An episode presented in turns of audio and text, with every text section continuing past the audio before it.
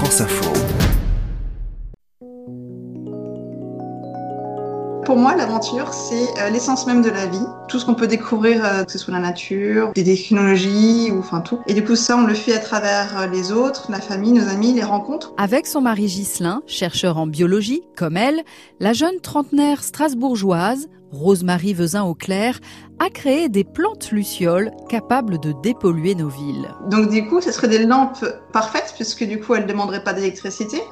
On pourra en mettre un peu partout, ça ramènerait de la, de la, verdure. La plante aussi, elle a cette capacité euh, naturelle de fixer le CO2, qui est le principal gaz à effet de serre, donc on réduirait le CO2, donc la pollution. Puis en plus, les plantes, elles font de l'évapotranspiration, elles vont aussi permettre de réduire la, la température ambiante. La bioluminescence, c'est donc la capacité qu'ont certains organismes à créer de la lumière, et cette lumière existe donc naturellement. Vous avez déjà certainement vu des lucioles, par exemple, et elles font de la bioluminescence. C'est une, une, molécule, une enzyme, qui euh, va oxyder un produit, un substrat, et en fait, cette oxydation va libérer un photon, donc de la lumière. Et pour intégrer cette capacité de luminescence à d'autres plantes, Rosemary Vezin-Auclair, vous utilisez un procédé qui ne perturberait pas leur cycle naturel. Pour transformer la plante, en fait, on va effectivement procher des billes enrobées d'ADN pour qu'elles puissent ensuite être intégrées dans le génome de la plante, pour qu'elles puissent elles-mêmes avoir cette nouvelle capacité,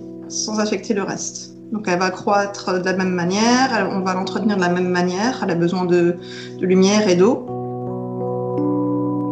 Donc par exemple dans les parcs, au bord des pistes cyclables, au bord des routes, on n'a pas forcément besoin d'un éclairage puissant, mais juste d'un balisage pour la sécurité. Donc nous, on, travaillerait plutôt ouais, sur le balisage et puis après euh, sur la mise en valeur d'éléments, par exemple dans les vitrines de magasins. Du coup, bah voilà, si on pouvait mettre des plantes à la place, ça consommerait pas d'électricité. En fait, ça peut être aussi un objet de décoration à part entière.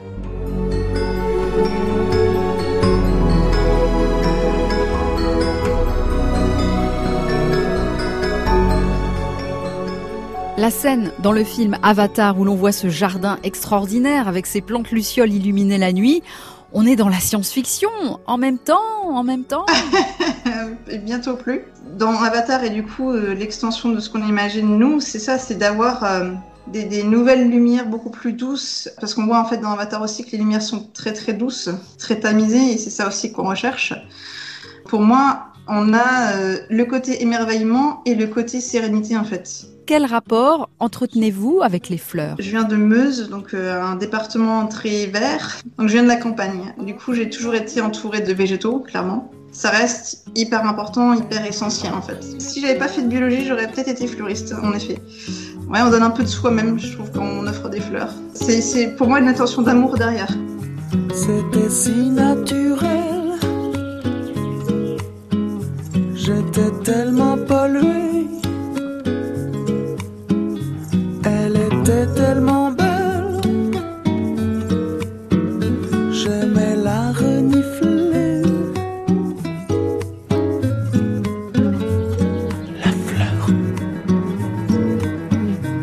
Comment vous vous positionnez par rapport au progrès technologique? Il ne faut pas se dire non, non, il faut arrêter tout progrès et, revenir à, l'homme de Néandertal. C'est inconcevable parce que ça n'a pas de sens parce que l'homme est aussi là pour euh, évoluer, s'améliorer.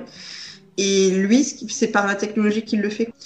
Mais effectivement, il faudrait pas que ça soit au détriment de la nature. Et jusque maintenant, c'est le cas.